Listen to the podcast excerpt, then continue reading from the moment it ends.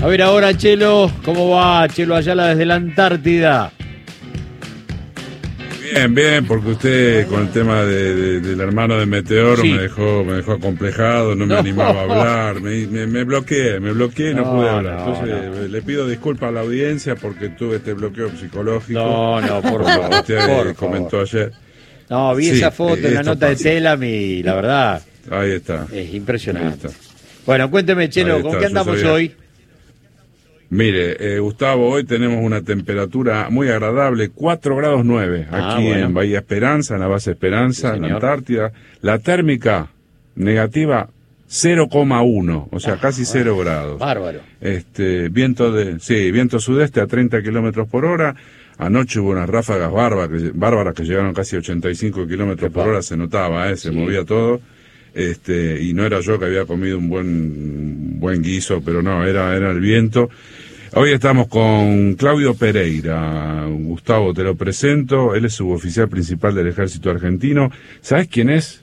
Y el papel que cumple acá dentro, en este barrio, es el encargado. No confundir con Franchella. ¿eh? Muy bien. Es el encargado de la base. Es el encargado de la base que tiene que administrar lo que podríamos llamar la escasez, porque acá cuando traen los víveres se guardan y todos acuden a Claudio para decirle, che, quedó cal, quedó cemento, hay jugo de naranja, bueno, y Claudio tiene que lidiar este, y administrar esta escasez porque tiene que durar un año. Ella va por su segunda invernada Así que te lo presento, Claudio Pereira, Gustavo Campana en la radio pública en Buenos Aires. Hola Claudio, el laburo obviamente tiene que ver con dosificar los recursos porque no hay revancha. Hasta que no termina la, invernada no hay posibilidad de poder renovar eh, alimentos o cualquier otro tipo de elemento que sea necesario para la vida cotidiana.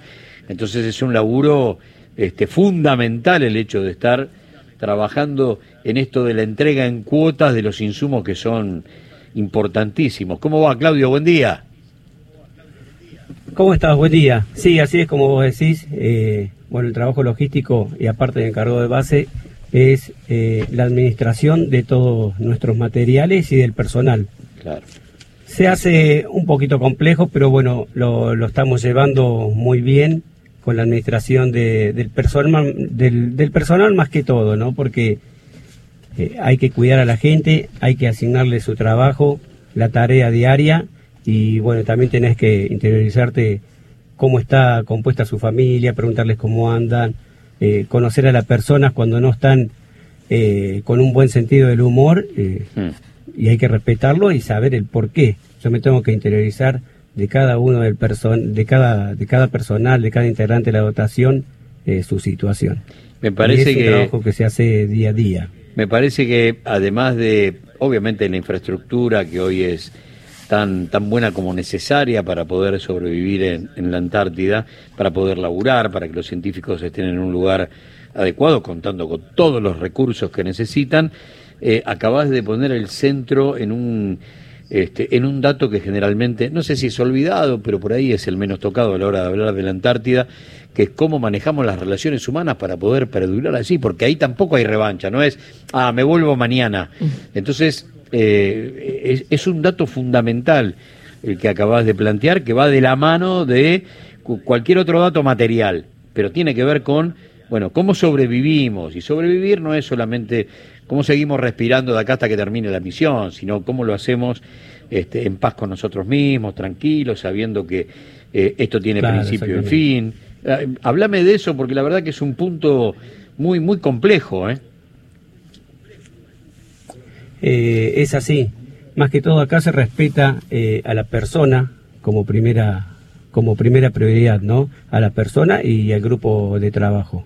Nosotros tenemos un grupo de trabajo que la dotación está formada por 34 integrantes de la dotación, de los cuales tenemos 30. Cuatro quedaron en el en Buenos Aires haciendo y preparando la última parte de logística que va a venir entre febrero y marzo.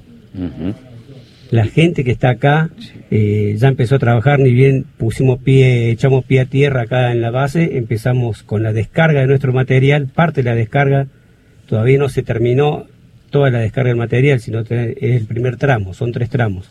así que nos quedan dos tramos por delante para recibir, de los cuales eh, ya empezamos a, hacer el recambio logístico. Y, bueno, el trabajo es arduo acá, todos los días se trabaja, tenés un horario que, que laboral hasta las 20 horas, estamos aprovechando mucho las horas, las horas del día, como hay no hay noche acá, claro. es las 24 horas del día, así que trabajamos hasta las 20 horas y bueno, el trabajo es arduo, hay que darle comprensión a la gente también, comprenderla más que todo, porque cada detrás de cada persona tenemos una familia, ¿sí?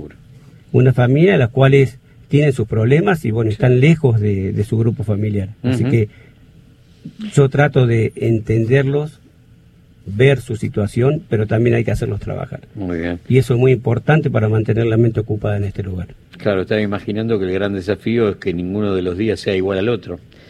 Que, que el asunto sea... Exactamente, todos los días, todos los días cambiar eh, la situación de trabajo. Exactamente.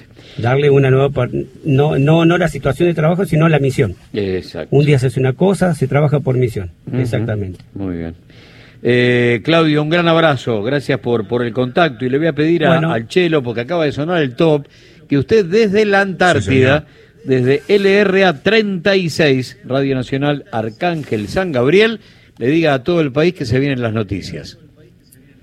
Claro que sí, Gustavo, es el momento de las noticias en la radio pública. Un abrazo desde la base Antártida Arcángel San Gabriel. Vamos.